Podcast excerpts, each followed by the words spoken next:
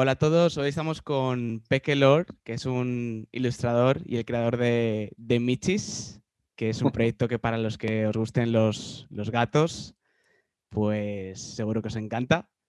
Y, y, bueno, no quiero hacer más spoilers de la entrevista y, y que nos cuente Peque Lord a ver de qué, de qué, en qué consiste todo esto. Así que bueno, eh, Peque Lord, para quien no te conozca, ¿quién eres? A ver, Peque Lord, Peque Lord es Ramón Sánchez un ilustrador este, que ha trabajado toda su vida como product designer, creando webs y aplicaciones. Tengo ya 21 años trabajando como diseñador.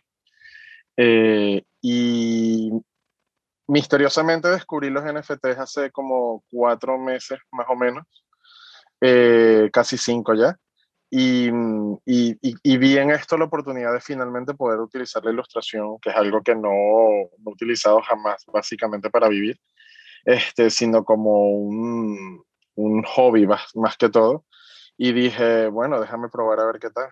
Al día de hoy ya estoy con mi tercera colección, eh, que son los Michis. La primera es los Lucky Cats en Rarible. La segunda es eh, los, eh, uh, unos unos CryptoPunks parecidos a unos punks que tengo en, en OpenSea que se llaman Empire Punks. Y esta tercera que son los Michis, que es la que, como dicen en España, lo petó. ¿Y cómo empezaste con la ilustración y todo esto? ¿Llevas muchos años con ello? ¿Empezaste hace poco o, cómo Bueno, de ilustración, me, yo me gradué de ilustrador hace 21 años ya, básicamente. Este, y, y he estado haciendo ilustración, pero como te dije, algo más tipo hobby para algunos clientes, eh, tanto aquí en Londres como en otros lugares del mundo, pero cosas muy pequeñas. Este, y hace como dos años eh, dije, bueno, déjame intentar utilizar la ilustración de otra manera y decidí crear mi propia marca, que es Como Estudio, que es una tienda online de productos eh, kawaii. Y, y, bueno, allí empecé eh, como a arrancar un poquito a retomar la ilustración, como te dije. Y, y bueno, y cuando empecé en los NFTs, eh, no solo me decidí a utilizar la ilustración, sino también a intentar 3D, que es algo que jamás había intentado, porque yo básicamente cuando estudié era la vieja escuela, no, no ordenadores, todo era mano. Y, y, claro, aprender algo nuevo tú solo por el tema del coronavirus aquí en casa era, era un poco complicado, pero bueno, le, creo que le pillé el truco y, me encantó. Y, bueno, ahora decidí volver a la ilustración, decidí dejar un poquito el 3D de lado, que es lo que utilizo para mis otras dos colecciones. Y, mm, casualmente hice un curso en, una página muy popular en España que se llama Doméstica para mm, aprender a utilizar Procreate eh, con el iPad, eh, con una persona que ahora es un gran amigo que se llama Oscar Llorent. Em, y, y, bueno, nada, allí arranqué a, a, empezar a bocetear, dije, yo soy un obseso con los gatos, tengo dos gatos que los tengo aquí detrás durmiendo, espero que no sí, ya, ya, los veo, los veo, ahí moviendo, moviendo el brazo. Sí, sí. Eh, y, y, y, bueno, dije, voy a, bueno, de hecho mi primera colección, que son los Lucky Cats, también son gatitos, pero esta vez dije, déjame crear algo un poco más espíritu eh, algo, algo con un espíritu distinto y fueron estos gatitos que son un, un poco, unos gatos un poco locos, pero súper cute y, y, que bueno, que por ahora de verdad que a, a, mucha gente le están gustando. Pero bueno, eso fue mi retomar de la ilustración básicamente.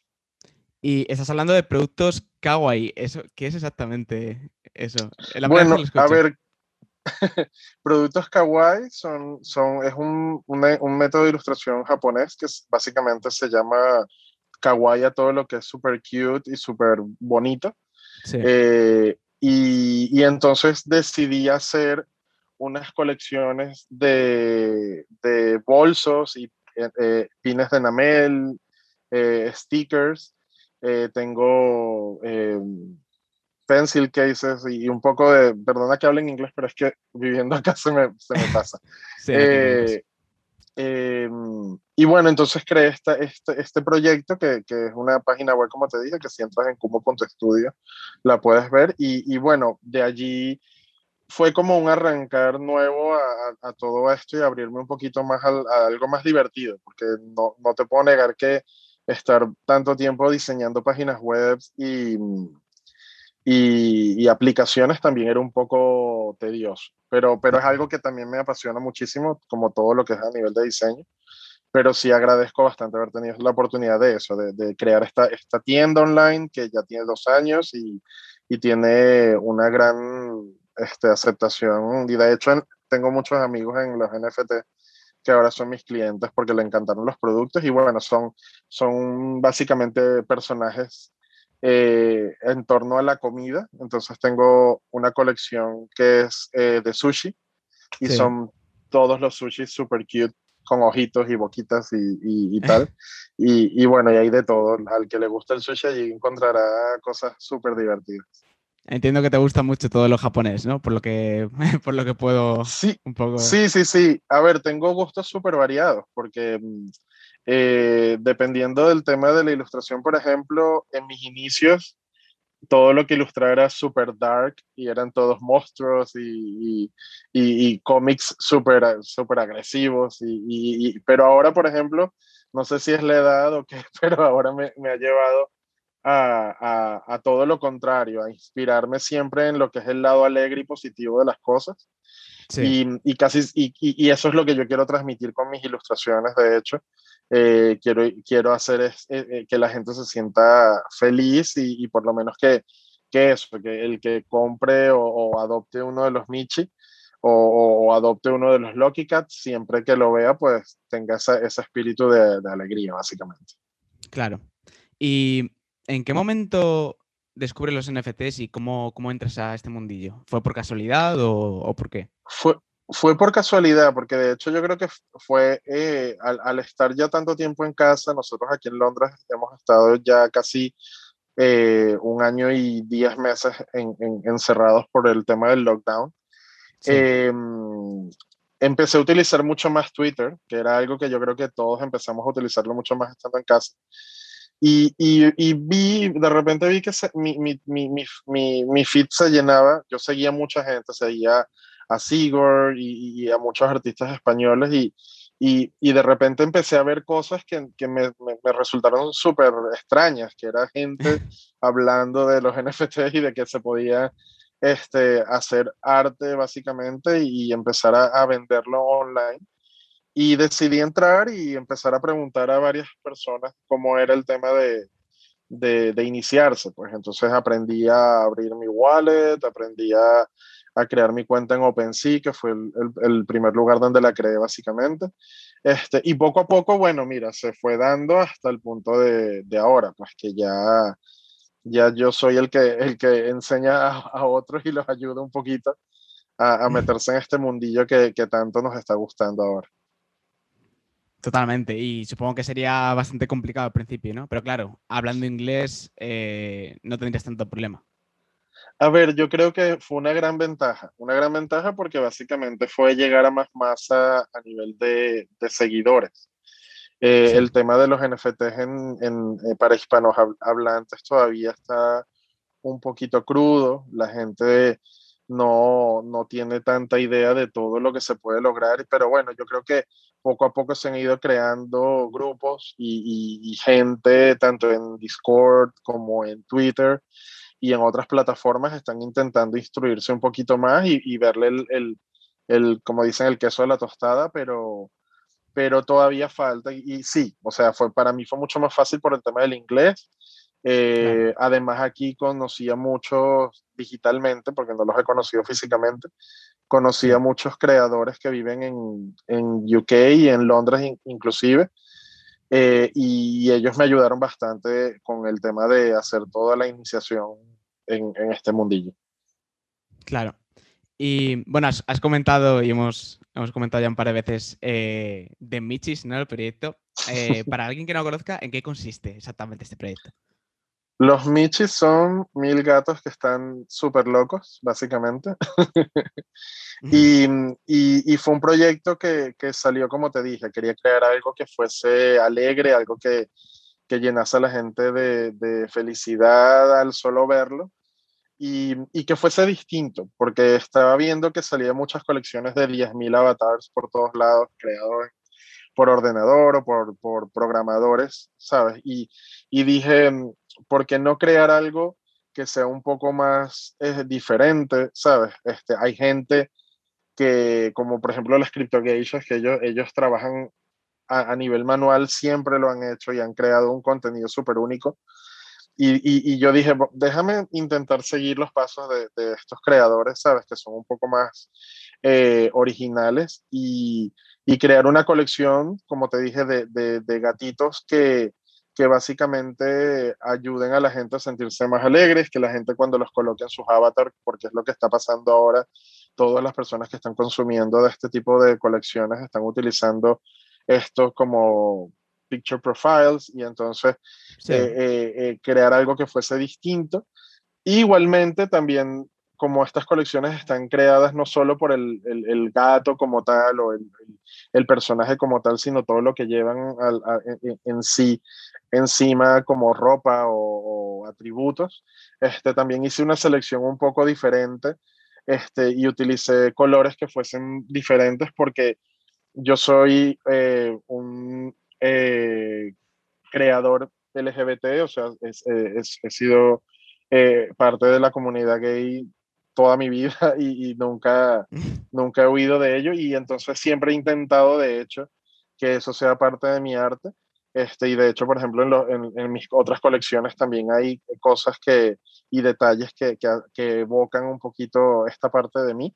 Y bueno, por ejemplo, en estos gatos también intenté que fuesen, sabes, que no tuviesen géneros, que fuesen súper amplios a nivel de, de, que cada quien se pueda sentir identificado con, con, estos gatos, que no tengan que estar asignados a nada, que tú si quieres ser una, una princesa o un príncipe lo puedes ser dependiendo del gato que, que, que pilles, o si quieres ser una guerrera o un guerrero también.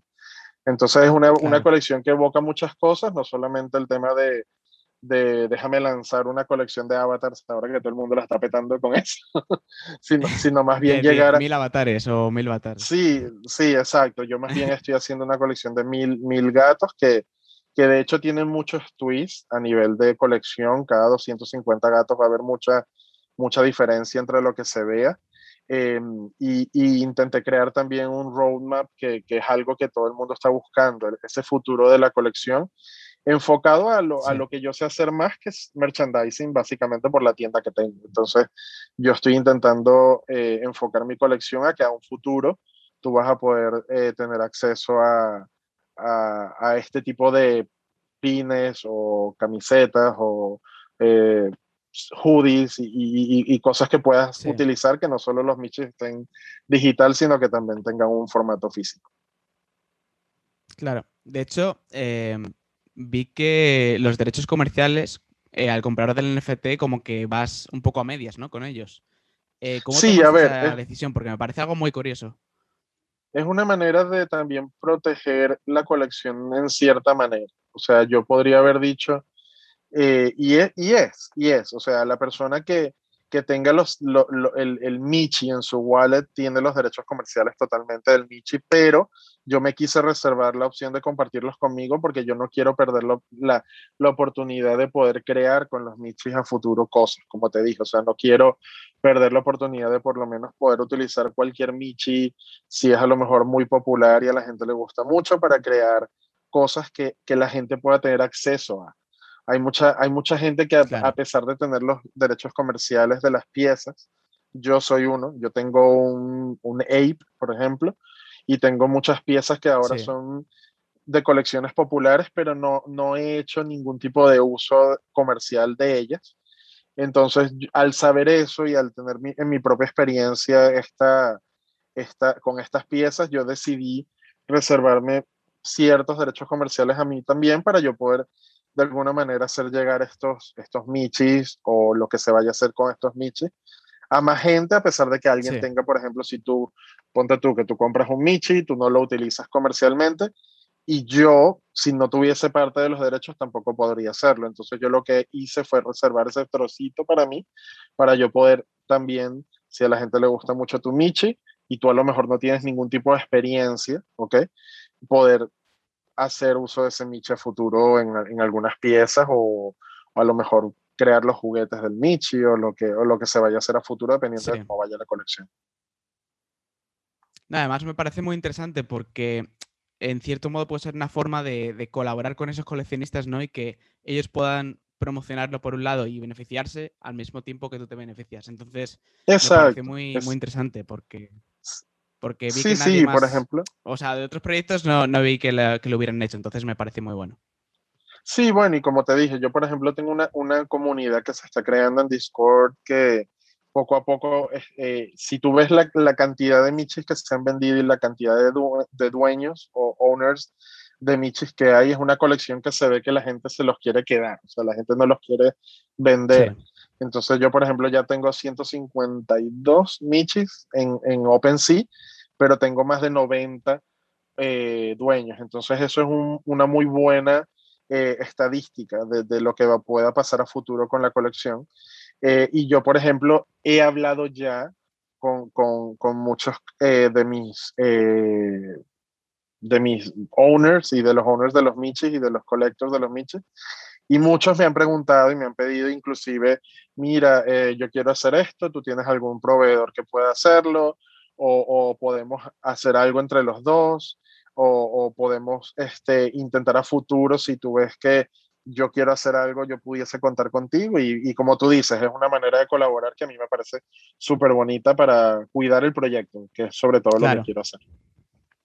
Eh, también te quería preguntar, eh, porque mm, vimos hace unas semanas, em, cuando hiciste, eh, no sé si era el drop del principio o uno de los drops, como que alguien copió el proyecto, ¿no? Y, Ah, y sí. hubo ahí, sí.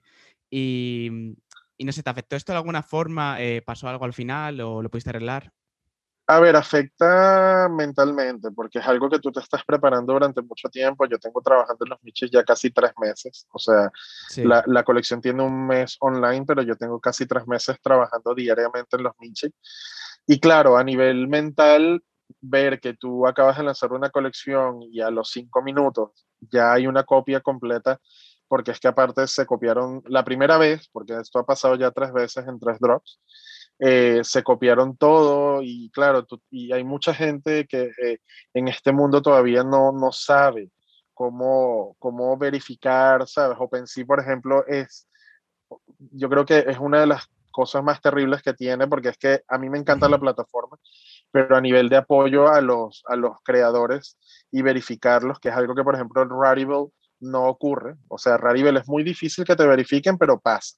A la larga pasa. sí, Y, por ejemplo, en, en, en OpenSea no, en OpenSea tú tienes que vender 100 Ethereum para que te verifiquen. Y hay muchas colecciones que jamás van a llegar a, a 100 Ethereum o, van a, o, o, colecciones que, que, que, que, llegarán a 100 Ethereum pero pasarán meses, como la mía, por ejemplo. O sea, y, y claro, el que no te verifiquen, eso significa que cualquier persona puede comprar nichis falsos en cualquier momento.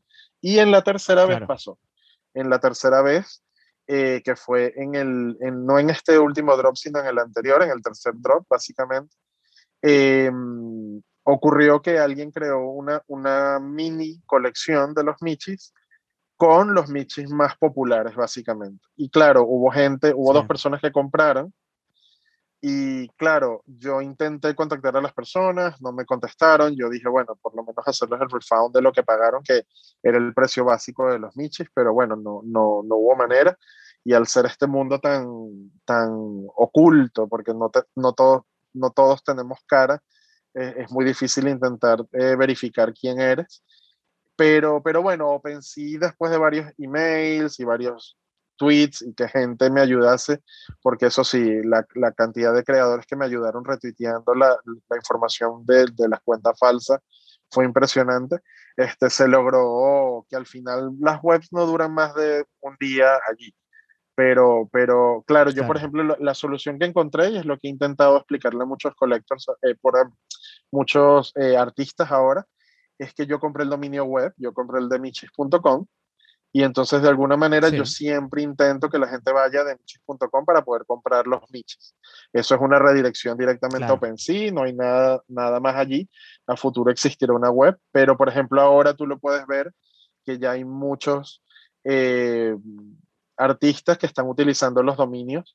Por ejemplo, Pigos, que es otro, otro artista de, de, de habla inglesa, eh, también tiene el Pigos, el propigos.com y entonces allí tú vas y compras, o por ejemplo JR Casas, que es otro ilustrador español. Él también tiene el panchoymoncho.com, que es donde tú puedes ir y, a ver, y, asegurarte que estás comprando el producto original.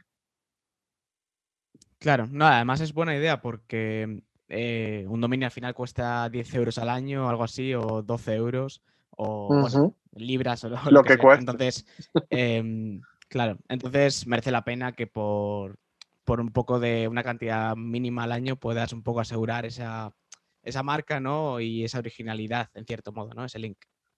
Sí, que no puedes esperar tampoco que los demás tengan las opciones a, solventar el problema, ¿me entiendes? O sea, cuando, cuando no eres tú el que estás vendiendo en tu propia página, no puedes depender de los demás para poder buscar una solución. Y yo, por ejemplo, en el primer drop que hice, que fue la primera vez que me copiaron todos los michis, fue una copia de 25 michis enteros lo que se estaba vendiendo. Eh, yo lo que hice es que a, los cinco minutos de estar la, la página falsa en OpenSea, yo creé este link y lo empecé a retuitear por todos lados como un desesperado para, para hacer que la gente no comprase estos michis. Y funcionó, funcionó perfectamente y creo que es algo, como tú dices, una solución fácil y económica para, para los artistas. Claro. Y bueno, antes has comentado eh, que antes tenías como un estilo más oscuro, ¿no? Y, y ahora quizás había cambiado un poco, ¿no? Eh, ¿Cómo definirías tu estilo artístico en general? ¿Bebes de muchas influencias o, cómo lo definirías?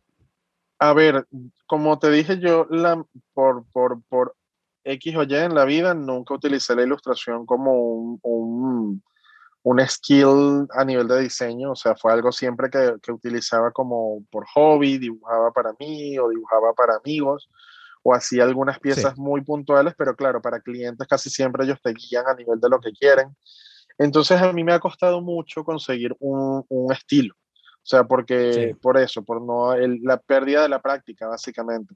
Entonces yo lo sí te eso, o sea, kawaii total, estilos mangas, me encantan. Eh, no no tiendo a dibujar como tal, siempre intento eh, darle mi toque, o sea, no, no copio voy directamente hacia un estilo, sino que intento virarlo un poquito hacia, hacia lo que yo sienta que es un poco más personal. Y por ejemplo, yo si tú me preguntas, realmente los Michis es la primera vez que yo puedo encontrar un estilo y algo que pueda decir, eso es un, un dibujo de, de Pequelor o de Ramón Sánchez. O sea, es un estilo limpio, un estilo eh, con colores muy planos, unas sombras dadas con, con, colores y no con gradientes o cosas así. Este, entonces, eh, sí, o sea, tengo, tengo mucha gente, como te dije, que, que, que sigo y son, son eh, artistas que, que, me han dado un poquito de, de inspiración. Eh, por ejemplo, los muñecos de, de, de son algo que, para mí Sigor es, es, es, una eminencia en lo que hace y son ese tipo de muñecos que yo busco hacer también y de caracteres que busco tipo, hacer tipo lanzándose hacia el manga, pero que no dejan de ser de él, que tú los ves y dices, son de él, no son una copia de Dragon Ball, ¿me entiendes? Entonces, este, yo lo definiría así, definiría que para mí fue ahora la primera oportunidad de, de crear un estilo propio y en los Michis lo puedes ver y es un estilo que sí, realmente está definido enteramente por, por lo que es el arte kawaii y japonés. O sea, que en cierto modo los NFTs te han ayudado a encontrar ese estilo, ¿no? Por, o sea, por indirectamente. Sí, sí, completamente. O sea, de hecho para mí todavía llamar, cuando me dicen artista o eh, es como, what? No lo entiendo, porque, porque yo, es lo que te digo, nunca tuve la oportunidad de, de vivir de esto.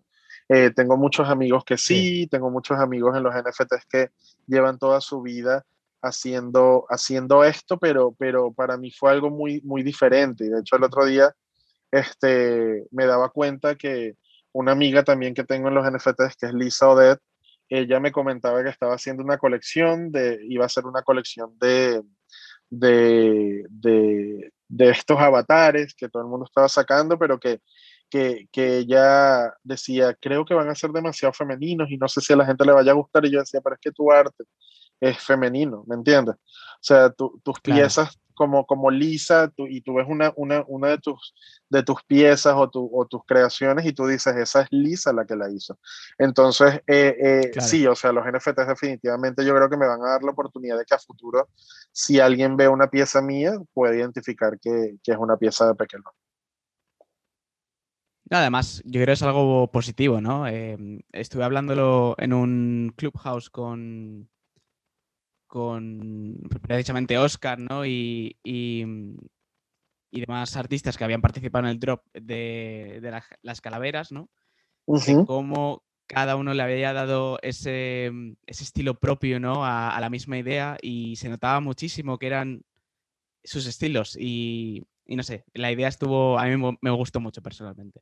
No, estuvo impresionante. También Eso es. Entonces yo creo que es positivo encontrar, em, encontrar ese estilo, ¿no? Y, que sea tan característico. Por ejemplo, cuando ves un personaje de Zigor, dices, es Zigor, lo sabes. Claro, claro.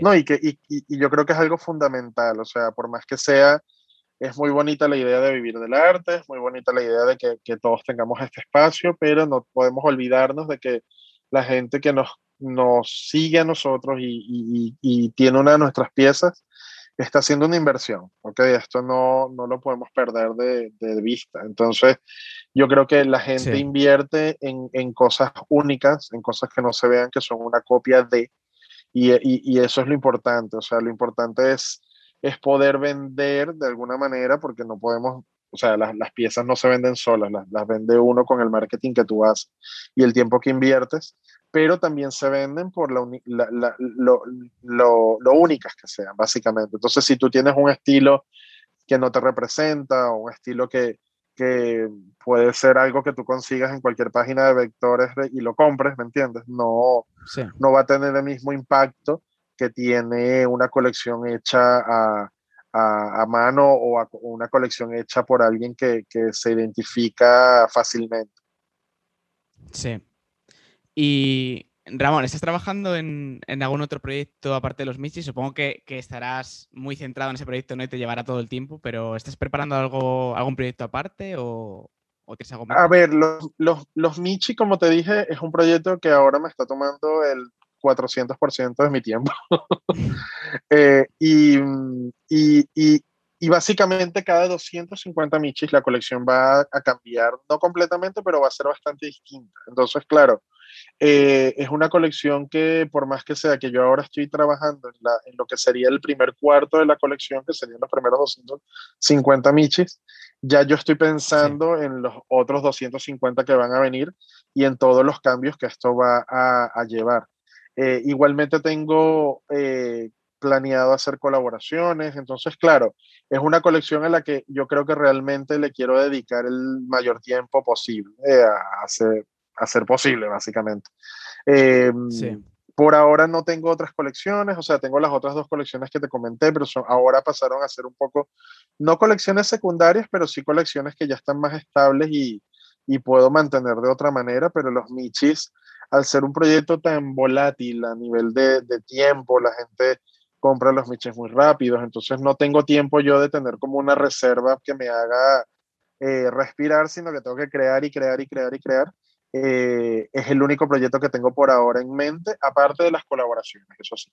Las colaboraciones, estoy intentando pensar en colaboraciones que, que, que hagan de los michis algo mucho más único y, y, y atraer colaboradores que a lo mejor no tengan tanta visibilidad en los NFTs y poder apoyarme yo con su arte y ellos con, con la opción de, de, obtener esta visibilidad y, y, y, poder llegar a más gente, básicamente.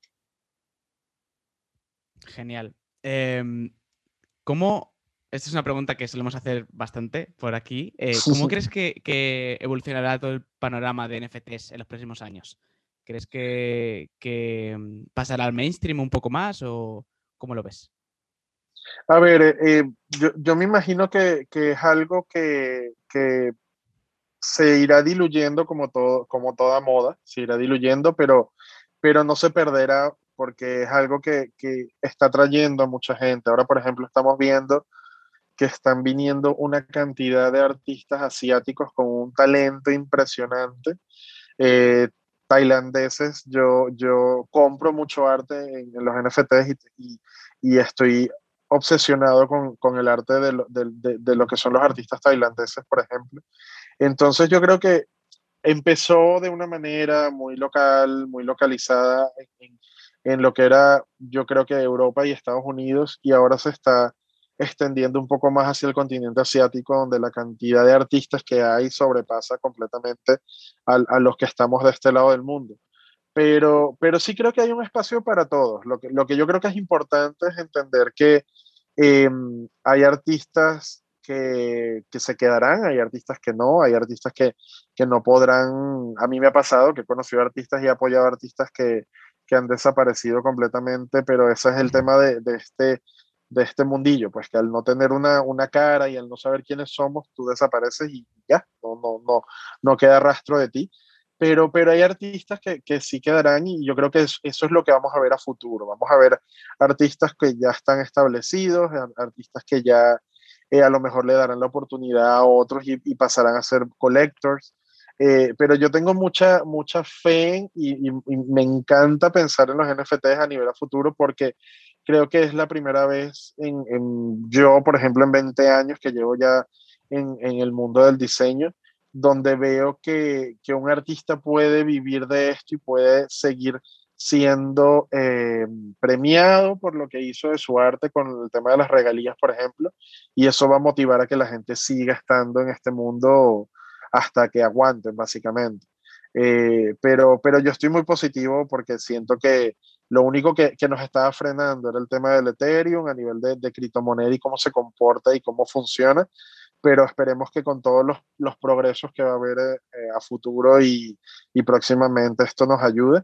Pero, por ejemplo, también puedes ver el, ¿sabes? El, el mundo de, de GEM y el TES, ¿sabes? Los TESOS que, que, que ofrecen todo lo, lo, contrario a nivel del Ethereum porque es una moneda súper amigable y súper eh, mantenible a nivel de, de costos y, y, ha hecho que mucha gente tenga la oportunidad también de, de surgir. Pero como te dije, yo estoy aquí 100% para esto y creo que muchísima gente está aquí para que esto se mantenga y siga hasta, hasta que nos, nos, nos voten de acá, por ejemplo. bueno, en teoría, eh, en unos meses harán la actualización, bueno, en unos meses o un año, no se sabe, o dos años, harán la actualización, uh -huh. está el paso a post, ¿no? Y con sí. suerte costará mucho menos mintear y transaccionar y demás. Pero hasta entonces, pues supongo que es lo que es lo que hay. Sí, y sí, hablando sí, de es lo que criptomonedas, eh, hablando de criptomonedas, ¿tienes alguna criptomoneda favorita? Bueno, a ver, eh, yo siempre he intentado jugar un poquito con el tema de las criptomonedas, ir aprendiendo y viendo. Eh, como todos intentamos aprender del Bitcoin e invertir lo que pudimos este, y, ver cómo funcionaba. Eh, me gusta mucho el Teso, eh, me parece una, una, una, criptomoneda que está dando eh, muchas opciones a mucha gente, como te dije, hay mucha gente que no, no vende en Ethereum y, no tiene la opción de, de aprovecharse de, de, los beneficios del Ethereum a nivel de, de números, porque como todo, eh, en el Ethereum se gana más, en, el Teso se gana un poco menos, pero, pero esos dos yo creo que son mis favoritos. O sea, el Ethereum cuando cambie terminará de, convencerme a nivel de, utilidad y, y, el tema del, de los fees, que es un dolor de cabeza para todo el mundo y todo lo que tienes que pagar para poder rentabilizarlo o, o convertirlo a fiat y poder utilizar eso en tu vida real para hacer el pago de lo que sea, que creo que para eso estamos nosotros vendiendo básicamente para poder también dar, darle utilidad a, esa, a ese dinero. Eh, pero, pero sí, yo creo que Tesos y, y, y, y, lo que es el Ethereum son, son mis favoritos por ahora y yo creo que por un buen rato. Genial. Eh, por otro lado, ¿tienes algún NFT artístico de algún artista que, que digas me encanta? Eh, seguro que tienes varios. Eh, si hay algunos que nos puedas recomendar. Sí, bueno, a ver, como te dije, este, el ver a las CryptoGeishas al principio fue algo que me inspiró bastante por el, por el tema manual, el tema del, del cuidado de las piezas. Eh, para mí, este, ahora ellos tienen un Michi y eso es importante para mí. y, y, y, ya tenemos un vínculo que nos une aparte de la amistad de haber hablado y, estar en contacto con, por el mundo de los NFTs. Eh, pero, pero bueno, por ejemplo, como te dije, los geishas, este, Lisa Odette, a Lisa me fascina lo que hace, me encanta, siento que sus piezas tienen una calidad y, un, y, una, y la gente tiene mucha empatía con su arte por todo lo que transmiten y, y, y el cuidado que les pone. Este, Sigor ha sido, yo lo he seguido desde hace años, o sea, Sigor para mí eh, a nivel de 3D siempre fue una inspiración y de hecho por, ello, por eso comencé en el 3D, em, haciendo uno de, los, de sus cursos. Eh, y, y, y, lo admiro muchísimo. Ahora también, como te dije, somos, somos este, no grandes amigos, pero somos amigos y hablamos de, por el mundo NFT. El pobre no ha podido pillar un Michi porque no le ha dado chance, porque salen volando siempre. Este, tengo, por ejemplo, JR Casas, que es uno de mis mejores amigos acá en los NFTs. Eh, me, siento que su arte es único y cada, cada vez que saca una, un NFT me fascinan pero enormemente las pulgas, la colección de pulgas que tiene me parece una de las colecciones más bonitas y cute del mundo. Este, ahora con los panchos y monchos que está haciendo, él y yo trabajamos con el tema de las dos colecciones, yo con las, los michis y él con los, los, los pancho y moncho al mismo tiempo para poder como motivarnos y, y, sacarlos al mismo tiempo y tengo varios de los Panchos y Moncho porque me parecen unos, unos personajes únicos y, y, y, me parece genial que le esté yendo súper bien. Eh, tengo aquí, por ejemplo, en Londres a Fat Baby. Fat Baby, que es un, eh, un artista español también. Eh, y me ha apoyado muchísimo también desde el principio y, ahora somos amigos y quedamos en pronto comernos unas pizzas en su casa, pero por el tema del coronavirus no hemos podido. Eh, y no sé, a ver, ¿qué más te podría decir? Ayer, por ejemplo, descubrí la nueva colección de Cinquete, que, que es un artista también que, que me encanta su, su estilo y, y, y, siento que, eh, que, que, debería tener más visibilidad de la que tiene, por ejemplo, y, y ayer yo, por ejemplo, la compartí por, por, por, precisamente darle un poco de visibilidad a su nueva colección. Es un, es un artista excepcional. Y ya, poco más. Hay otro amigo que te puedo nombrar, que también es un amigo del 3D. Es que tengo muchos amigos en, en los NFT, demasiados diría yo, que se llama Weird Kitties, que, que es un artista español, se llama David, es un monstruo haciendo 3D, pero un monstruo, monstruo, monstruo y haciendo edición de video. Él me ayudó muchísimo sacando los videos de los Michi para la colección también y, y, siento, él ahora va a sacar una colección de avatars en 3D, de gatitos 3D, que también tienen que tener un ojo allí puesto porque va a ser impresionante y seguro la va a petar. Este, pero es eso, podría estar hablando de, de artistas todo el tiempo porque tengo, he logrado hacer conexión con muchos artistas en los NFTs, tengo muchísimos amigos con los que hablo a diario y, y, y, y los podría recomendar a todos, te mando la lista luego. Genial. Así les echamos un ojo y, y los vamos conociendo también. Sí, y sí, sí. Eh, también te quería preguntar, eh, ¿cuál es el primer NFT que creaste, que minteaste? ¿Cuál, ¿Cuál fue el primero de todos? El primer NFT que creé fue una calavera de un gato. Es que siempre es alrededor de los gatos, lo siento.